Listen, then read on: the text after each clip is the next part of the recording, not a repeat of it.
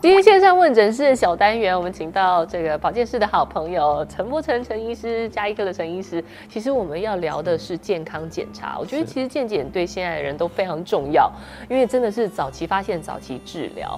每年呃，无论是公司行号也好，甚至是自己，大家都要有一些病视感，要知道自己的身体状况。那私底下我跟陈医生聊了很多，其实当你到加医科的时候，呃，因为健检其实加医科是也有在是呃执行的嘛。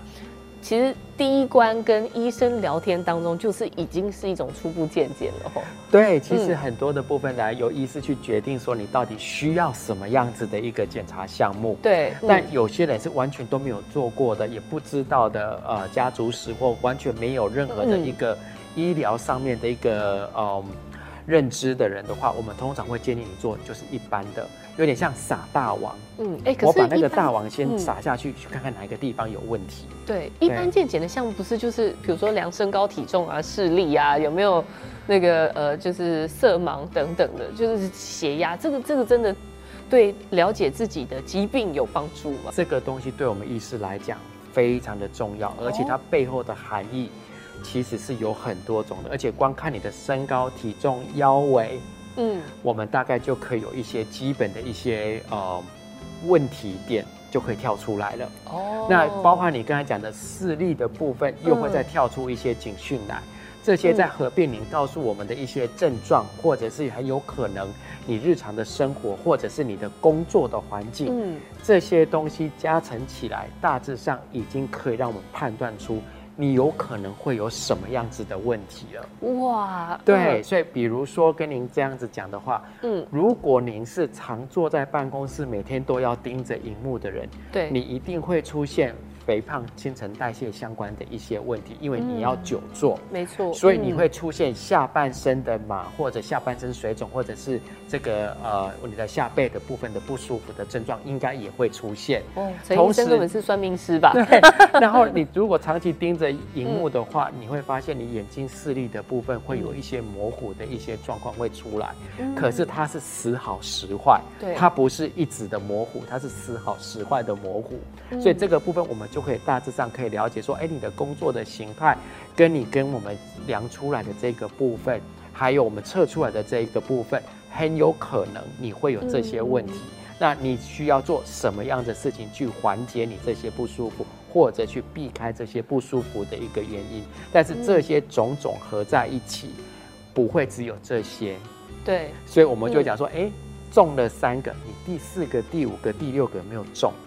如果还没有中，那就还没到那么严重。那这个预防第四、第五、第六个部分出现，那你如果没有这样子做，可能第四、第五个会再出现。那这个部分会事先告知。那因为事先告知，很多人说哇，好准，好像在算命。对。后来出现了，那其实是因为它本身就是有这样子的一个相关的，不管职业相关的伤害或者身体相关的一个问题，我们就可以帮告诉你。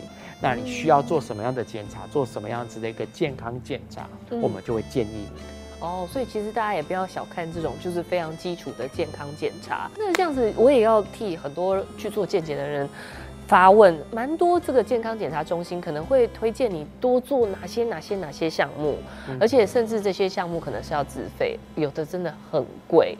那到底我们应该判断这些哪些东西是即使是花这个钱也值得也该做？那哪些其实是看自己的状况？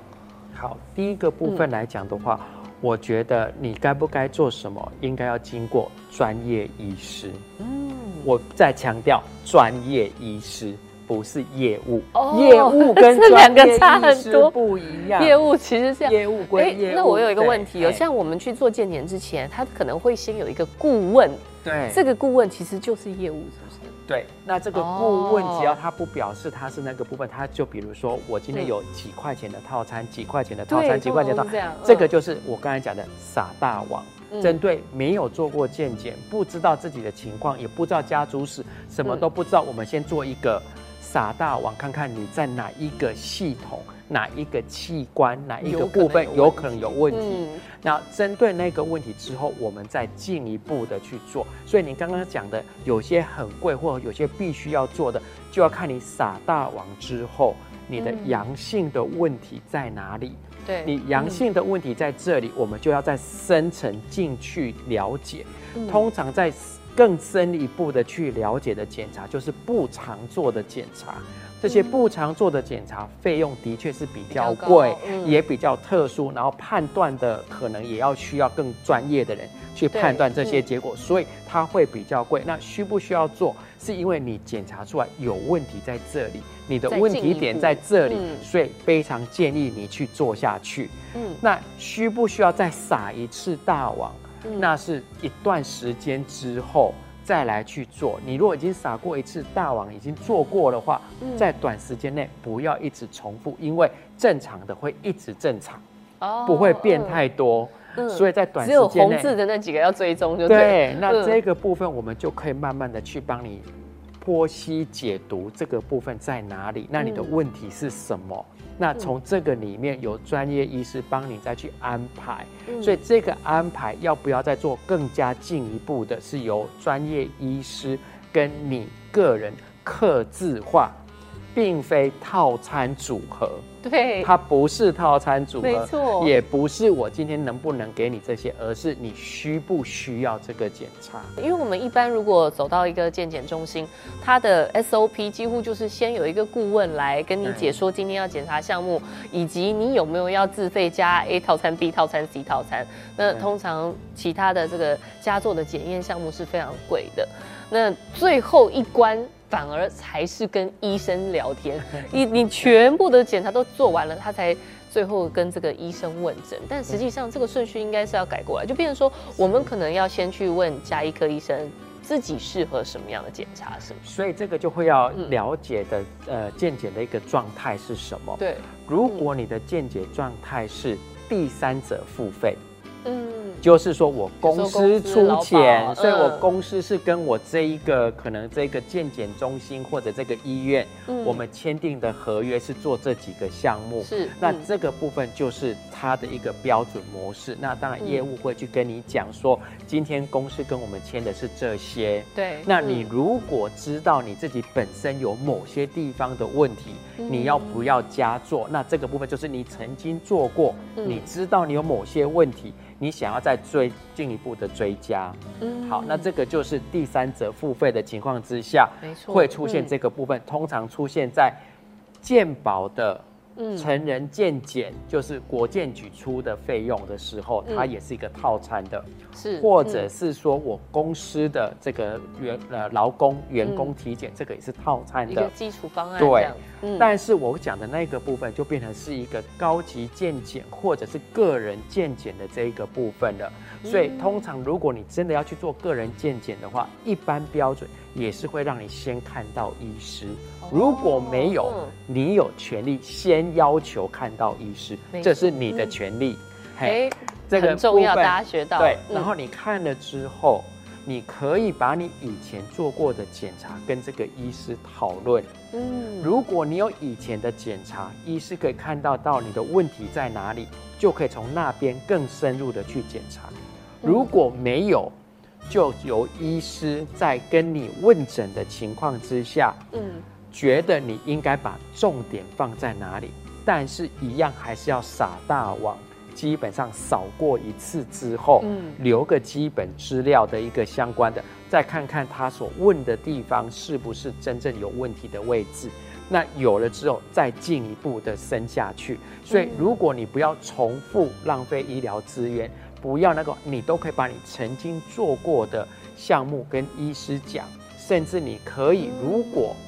可以的话，留下来。对，嗯，更换项目，比如说我某一些东西，常常都是正常的，嗯，呃，比如说最常见不到会变太多的，我常常血色素都是正常，我没有地中海型型贫血，我没有蚕豆症，我就血色素都是正常的，对。